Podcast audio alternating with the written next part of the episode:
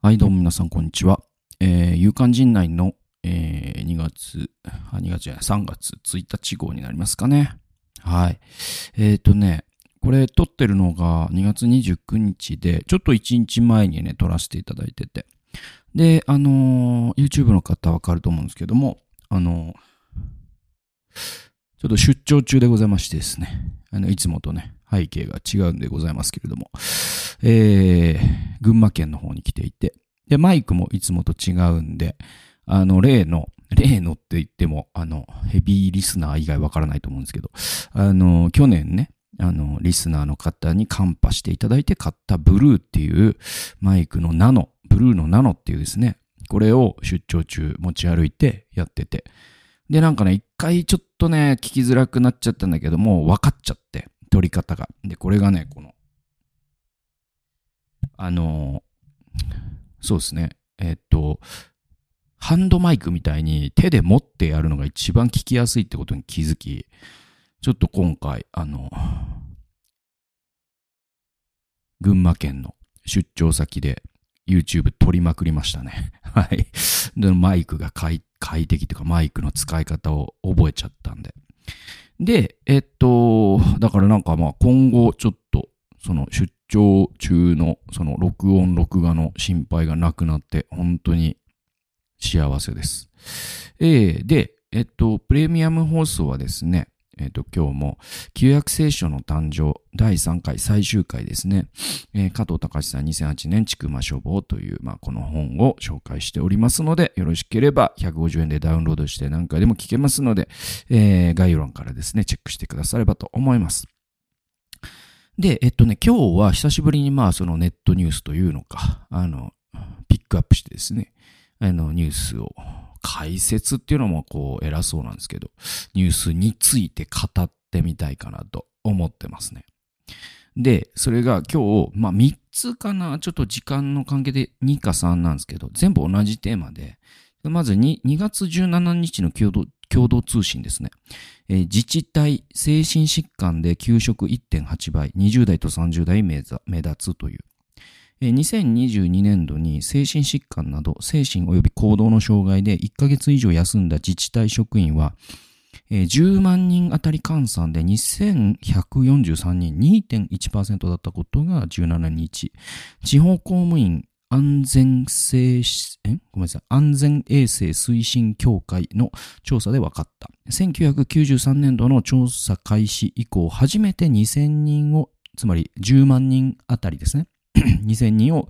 上回り、10年前の約1.8倍になった。年代別は20代と30代が平均を上回ったというですね。だから、えっと、10年前、つまり2014年の時点では、えっと、この半分ぐらいだったってことですよね。10万人あたり1000人台だったんだけど、今2000人超えてるっていう相当な増え方ですよね。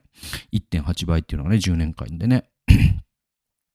で、総務省幹部は昔に比べて職員1人当たりの仕事量が増え、デジタル対応や感染症対策など内容も複雑になっていると業務負担が重くなっていると分析した。職場の余裕が失われて若手の教育に手が回らないほか、行政に対する過度なクレームなどハラスメントも影響している可能性があるというという、まあ、短い記事なんですけど、あのなんつうのかな。だから本当にまあそうだろうなと思うというか、あの、大変だと思いますよ、その公務員の方。うん。で、その、よく言われる、この、あんま知らない人が多くてびっくりする話で言うと、実は日本って公務員の数、先進国の中で人口あたり一番少ないんですよ。だから、その、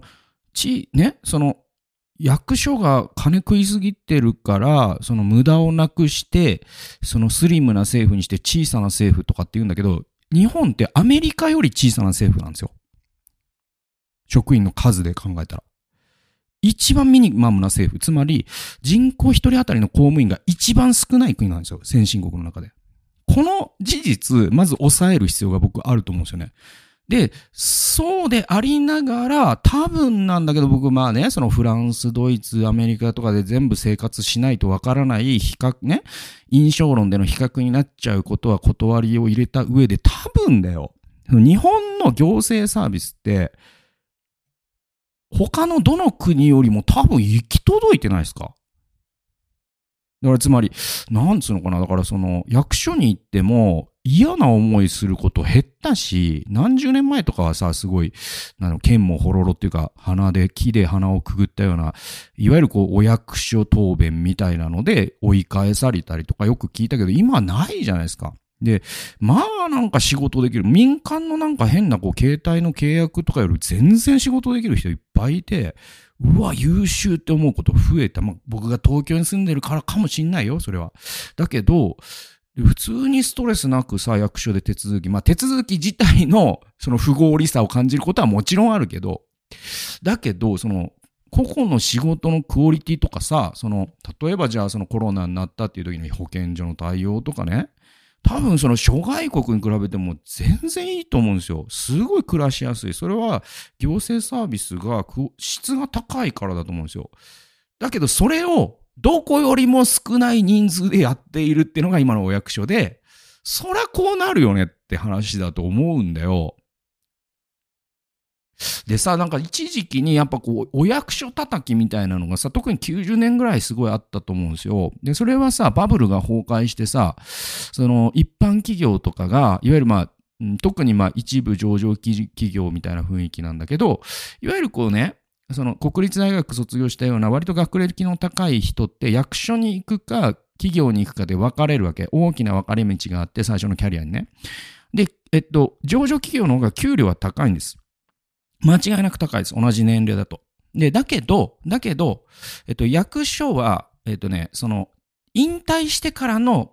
その、福利厚生がすごいから、えー、トータルでお金だけで考えるとイコールぐらいなんじゃないのって説があるのね。で、もっと詳しい人はもっと詳しいと思うけど、そんな感じ、印象。ね。で、えっと、一般企業で、に勤めた人は、基本的には、給与ベースでは、同じ同年代の同じ卒業年の、えー、いわゆるこう同級生と比べて40歳の時、50歳の時、え給料は自分の方がもらってんですよ。だけど、だけどよ、90年代とかにバブルが弾けるじゃないですか。で、そうすると、一般企業がリストラし始めるじゃないですか。今もね、いろいろやってるけど、ワコールとか、オムロンとかね。えー、まあそういうのがどんどん出てきた時に、うわ、役所って潰れないな、そういえば、みたいになって、役所羨ましいっていうか、役所ずるいみたいな、役所憎しみたいな、そういう雰囲気が90年代にできてきて、だから無駄を省こうみたいな形で、まあ、み、ね、あの、旧民主党政権が、その、なんだっけ、えー、っと、えー、っと、な、な、なんか、無駄、無駄、無駄を、なんか、無駄な、無駄金を なんか税金をどんどんカットするみたいなので、役所の給料を減らしますとかって言ってんだけど、役所の給料も、もうすでにミニマムなんすよっていう、その役所が声太ってるという印象操作、まず前提間違ってるよって僕も当時、ね、公務員、僕は、まあ、まあ、民主党政権の時はもう公務員辞めてたけど、まあ、公務員、僕6年やってるから、もうとんでもない少ない人数で、ありえないオペレーション混乱してる部署はいっぱいあることを知ってたから、いやいや、無駄っていうか結構それはさ、とか、相当昔の話。もちろん80年代、70年代の役所はひどかったって聞きますよ。僕は先輩とか上司とかから。それはもう、なん、なんていうのかその時代ってもうとにかく一般企業の給料と役所の給料の差がものすごく3倍とかあったから、役所に行く人はもう別に稼ぎたくないけど、えー、っと、なんか、うーん、まあなんか あの、え親戚にも嫌な顔をされないみたいなことで役所の職員になったり、なり手がむしろなかったんですよ、80年代とかって。で、その頃の役所の感じで本当に牧歌的で、もう勤務時間中にキャッチボールしたりとか 俺はしてたよって僕の上司言ってたし、えー、でも今もうそんな人いないしね。で、もうむしろ一般企業以上に救急になりながら働いてる役所と役所の職員っていっぱいいて、で、だとすると、まあ、これはその精神疾患2番になるわねっていう感じすんだよね。で、あのー、そうだな、次のニュースに行くか行かない。まあまあ、あの、僕のね、あの、ついでだからしとくと、僕、6年間ね、その市の職員して、あの、役所の一番特徴は何かっていうと、あの、首にできないんですよね。あの、これがね、えっと、公務員ってね、スト権がないんですよ、まず。だから、その労働をめぐる、えっと、雇用をめぐる労働基準法みたいなのが、その役人と一般企業で違うんですね。だから、その一般企業の雇用者は割と、その、えっと、首にしやすいんです。それでも日本の雇用っていうのはものすごい労働者が強いと言われてるけど、えーだけど、役所に至っては、そのスト権とかがない代わりに、とにかくもう、どんな怠慢な社員でも、そう、首にできないんです。で、結構判例とかがあって、最高裁とかまで行ったりしてるんじゃないかな。だから、そのあまりにも仕事をしないきか、ね、その役所の職員がいるから、ちょっと役所側としてももう雇い止めをせざるを得ないみたいなので、それでその首になりかけた側が訴訟を起こすんですよ。でそうすると役所側が負けたっていう判例があったりするから、まあ、首にできないの。とんでもない人でも。ね。だから、あのこれは役所あるあるなんだけど、とにかくそのポジションを目指して就職してきた嫌いのある人が一定数見受けられるんですよ。だから、なんつうの、そのありの社会でさ、その、86、あ、ごめんなさい、2 262の原理みたいなさ、2割のめっちゃ働くやつと、6割のそ、そ、そこそこ働くやつと、2割の怠けるやつみたいな、あるじゃないですか。で、この2割のうちの特にひどい1割は一般企業だと切るんですよ。ね。だけど役所はこの1割をカッとかなきゃいけないの。で、そうすると役所の特徴として、この働き側の2割がめちゃくちゃきつくなるんですよ。で、この1.8%の精神疾患って多分その現象で起きていると僕は類推する。役所、役所にいた人間として。まあ、とんでもない人いましたからね、僕の職場にも。で、一方で一般企業にも欲しいというか、一般企業にもこんな優秀な人いないよっていう人が、みんなと同じ給料で、一般企業だったらもっとね、何倍も給料もらえるかもしれないような優秀な人が一生懸命働いてたりとかするっていう、ちょっとその役所の雇用の法律のゆえのこの働き方のいびつさがあるのね。だけどそれは個々の職場の問題なんだけど、全体の構造としては、やっぱり日本は、えっと、役、役人の数減らしすぎだし、で、そのコロナで相当大変だったのは、えっとね、この10、要はコロナが2020年じゃないですか。で、0年代以降、まあ、小小泉改革とかの影響なんだけど、えっとね、保健所の行政の職員を何割削ったんですかね。とにかくめちゃくちゃ削ったんですよ。日本って。で、その影響であれだけ混乱したとも言われてて。だから、なんつうのか、やっぱもうちょっとさ、おおらかに、そのバッファーを作るというか、給料自体も上げた方がいいと思うし、休みやす、まあ、役所は割とまあ休みやすい職場ではあると思いますよ。やっぱそのその辺もすごいしっかりしてるから、その、ブラック企業には役所ってなれないです、構造上。ものすごいチェックが入るから。議会とかの。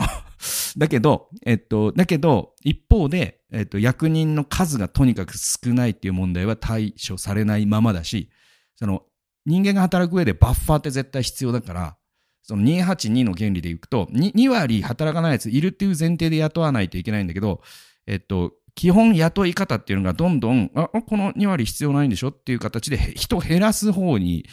圧がもう止まったことが多分ないんですよ。この20年、30年。で、そうすると真面目な人ほど人の2倍、3倍働くようになって、で、その人が、まあもう馬鹿らしくなって役所辞めちゃったりとか、えーあるいは、まあ本当に精神を病んでしまったりとかするから、ちょっとなんぞ本当にひどいことになってると思うんですよ。優秀な人から脱落していくっていうか。でも、決して私は働きませんっていうさっきの1割の怠怠けることを目的に役所に入った輩は居座るっていう、ちょっとディストピアなんですよね、実はね。で、これは多分もう仕組みの問題なんで、だから日本も、その僕、僕の意見よ、これは。だけど、えっ、と、日本も公務員の副業を認めた方がいいと思うし、で、公務員の雇用の流動化した方がいいと思います。それ、それは役所の中の良心的な職員が、なんていうの、そのやりがいを持って働くために、そういう構造改革をしないと、逆に言えば、ものすごい、その怠ける人を居座らせる、その吐きだめみたいになっちゃうから、で、その人たちって同じ給料もらってるからね、その病むほどに一生懸命働いてる人と。だからそういう状況をやっぱ変えないといけないから、で、それで、だから給与を査定して出来高制にしようみたいな議論があるんだけど、それをやるとね、またね、ものすごい政治とか権力関係が生まれて、要はその上司とか議会の覚えがめでたいやつがそういういいいい汁を吸い、で逆に言えば、より市民の方を向いて仕事をする人って上司の覚えがめでたいとは限らないからみたいなことがあるから、むしろ全体として給与を増やしたりとか、あるいは役所の職員も、なんていうのかな、もうちょっとこう、あの、外とつながることができるようにして、生殺与奪の権限を全部役所に握られてるからこそ、えっ、と、追い込まれる人は人の3倍働き、え、逃げたい人は人の0.1だけで10%しか働かなくても満額の給料をもらえるっていう状況が起きてるんでね。だからやっぱこの役所の働き方本当に長期的には今のままではきついことになるなっていう感じがしますよ。えー1月9日の毎日新聞、ちょっと昔のニュースなんだけど、えー、コモンエイジ無理ゲーの霞が関、退職官僚が綴った思いとはというですね。えー、ブラック霞が関は訂正されないのか。えー、過酷な重労働、えー、過重労働の果てに休職や退職に追い込まれる官僚が後を絶たない。え厚生労働省を退職したある女性は、連日未明まで働くうちに疲弊し不眠症に陥った。えー、スマートフォンに綴った言葉は完全に無理ゲーだった。えー、厚労省に勤めていた佐藤美咲さん加盟20代は2020年に新型コロナウイルス感染症の流行が始まると膨大な仕事が舞い込むようになった。午前2時3時に帰る日々が続き家に着いても電話で仕事を指示される。残業が月140時間を超え不眠症になった。スマートフォンに不満をメモした。3時に国会答弁の作成に関する連絡が来ていた。うん、なんかやってらんないような。無理、完全な無理ゲー。無理ゲーは難易度が高くてクリアが困難なゲームを意味する俗語で、ゲーム以外の場面でも使われる。この当時、厚生、厚労省では仕事が増える一方だったのに職員はなかなか増えなかった。職場内で一つ一つの仕事を丁寧に議論する時間はない。厚労省の施策や方針などの文章作りは、えー、利害関係者の意見をつなぎ合わせるだけのパッチワークのよう、えー、女性は仕事に意味を感じられなくなった。日中も気持ちが沈み、ふとした時に涙が止まらない。このままだとやばい。退職を決意した。国家公務員は労働基準法が適用されず、残業時間は人事院規則で決められる。月100時間、年720時間が上限だが、重要法案の作成などの特別業務があれば、えー、残業時間は無制限になる。えー、厚労省の内部資料によると、社会、社会保険政策を統括する部局では、職員の平均退庁時間が午後10時半に達する月もあった。新型コロナ禍で多忙を極めた内閣官房の、えー、対策推進室では、残業が月378時間に上っていた職員もいた。精神行動障害による、えー、国家公務員の長期病休者は21年度に4760人で、この20年で倍増した。同じことですよね。さっきと。で、さっきは地方公務員だけど、国家公務員も同じなんですよ。で、霞が関近くの精神科クリニックで診療する井原優、えー、独協医大教授は警鐘を鳴らす。ぼーっとして真っ白に燃え尽きた明日のジョーのような官僚を何人も見た。情緒不安定で涙がボロボロ出る。パニック発作などの症状を抱えた人もいる。官僚の働き方を変えるべきだ。改善は少しずつ始まっている。与党、与野党は2023年6月、官僚が答弁作成のための深夜残業をしなくても済むよう、えー、質問を速やかに省庁へ通告することで合意。省庁ではオンラインアプリによる、えー、文書作成の省力化や有識者会議、設営の外部委託も進む。それでも数年前より残業は減ったが、法案準備や国会対応が重なると帰りは明け方だ。これ子ども家庭庁の職員との声もあると。これ原田孝之さんという人の記名記事ですよね。だからね、その、まあ、こっからは僕のちょっと個人的な話で、僕ね、その6年間、あの、食肉衛生検査所っていう、いわゆるその、愛知県の豊橋市の、うんと、保健所の一部署で働いてたんですよ。獣医師としてね。で、えっと、去年かな。あの、十何年ぶりに、その時の僕の直属の先輩、僕にまあその手ほどきを、仕事の手ほどきをしてくれた、まあ最初のメンターっていうのかな、OJT っていうのかな、まあ、ある種、まあ、うん、その、最初の上司はまた別にいるんだけど、最初の先輩ですよね、仕事のね。で、すごい、その趣味もあって、お笑いも好きで、えー、スラムダンクも大好きで、えっと、バスケをしてたから、その先輩はね。で、僕もバスケ、うん、見るの好きで。で、レブロン・ジェームスっていうすごい人が入るよ、みたいな話もしたな、とか。で、そんな先輩。で、その先輩は、僕のね、結婚式にね、来てくださったんですよ。愛愛知からね、足運んでくださって。で、それが2012なんですね。で、えっと、それ以来だった可能性があるぐらい、えっと、めちゃくちゃ久しぶりにお会いしたのね。で、それは僕がメルマガにファーストスラムダンクのこと書いたら、メールくださって、あの、陣内君、俺も見たよ。2回映画館見に行った。2回だったかな ?3 回。うん、見に行った。もう、すげえ語り合いたいね。なんつって。え、で、メールくださって。え、で、で、たまたまもう愛知に、その何ヶ月後かに行く予定が僕もあったから、じゃあちょっと一回飲みませんか？みたいな。なっ、で、あの、その先輩ね、あの、下戸というか、そのアルコールを1、1ミリも飲めない人で。で、いつもコーラで付き合ってくれるんですけど、僕がビール飲んでね。で、ちょっとじゃあ冊子で飲みましょうよ、なんつって。で、飲んだんだよ。うん。それが去年の6月ぐらいか。で、まあその先輩の名前を仮に、えー、ここでは、えー、っと、何にしようかな。そうだな。まあ、赤木先輩ってことにしましょうか。スラムダンクにちなんでね。赤木武則先生にしましょうかね。で、で、その、赤木先輩は、えっとね、僕 より、えっと、年齢で言うと何歳違ったんだかな 5, ?5 か4だと思うんだよな。で、同じ10位でさ。で、あのー、だから今50代中頃とか、うん、50代前半とかでいいと思うんですけど、で、その十何年ぶりに会って、で、もうその先輩の、えっと、僕が1年目とかに、確か、えっと、1人目のお子さんが生まれてとかだったから、えっと、そ、そんなライフステージなんですね。で、そうそうそう。で、家も建ててみたいな。で、それで僕がその、あの、公務員辞めてこういうことをしますって言ったら、まあなんか一番こう、応援してくれた先輩でもあってね。陣内君が頑張ってね、っつって。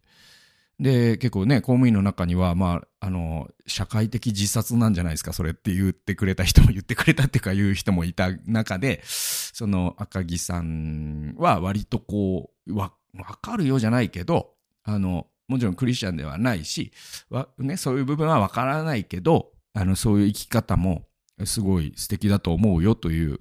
捉え方をしてくださって、で、その家で話したっていう思い出があってね。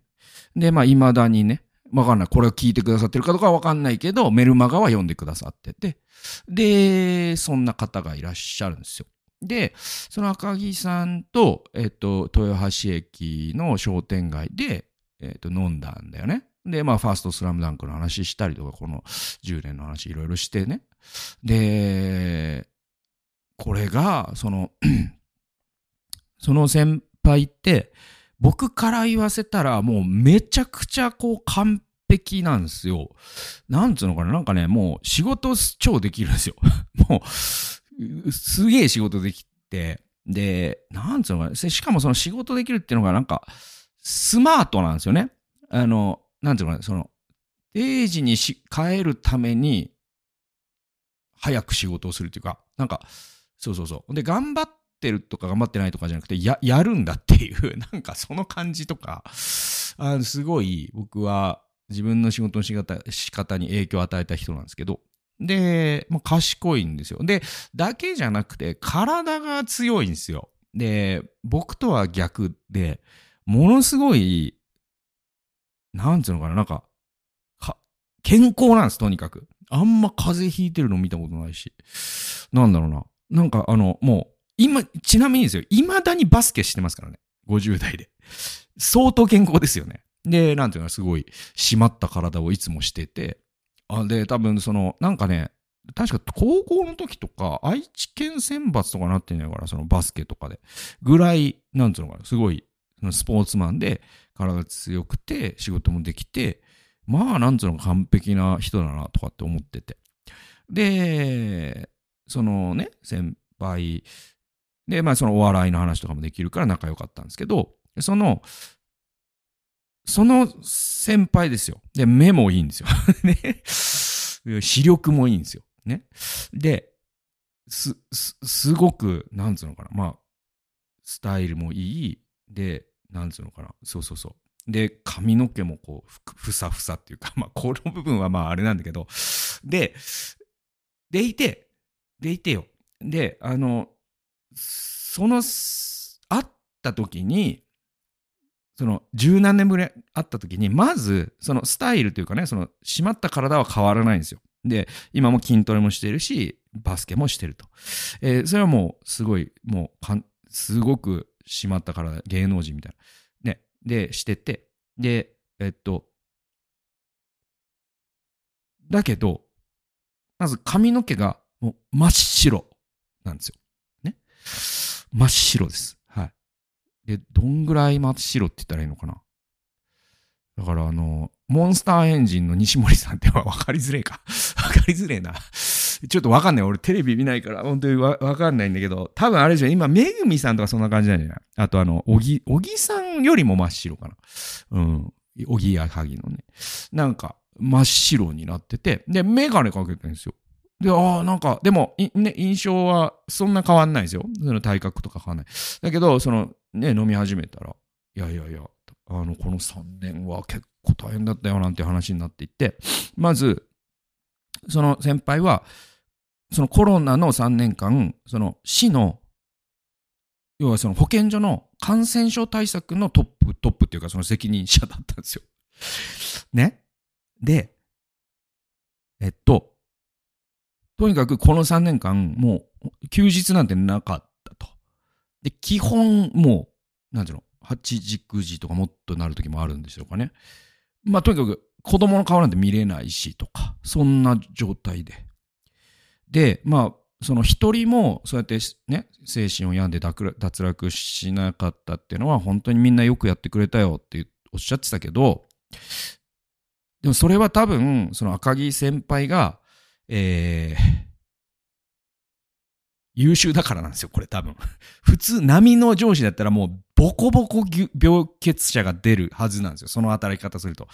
多分そのチームアップがすごい上手だったんだけど、でもそれで片付けちゃダメな話だと僕は思った。なんていうの、その、めちゃくちゃ優秀な職員に依存してる、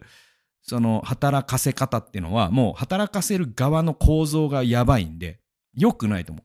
で、その明石市長の泉さん、ふさほさんっていう人がね、本に書いてたけど、えっ、ー、と、明石市ではとにかくこの保健所の人員をめちゃくちゃ増やしたらしいんですよ。この、ここに書かれてることとは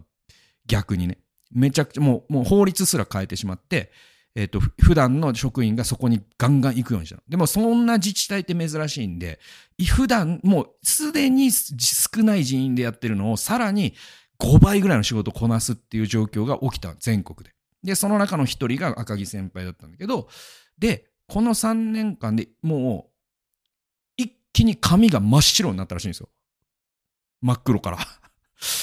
で、えっと、視力が2.0から1.5かな？どっちかな？うん。とにかく、その裸眼から0.1以下になったんですで、多分、その、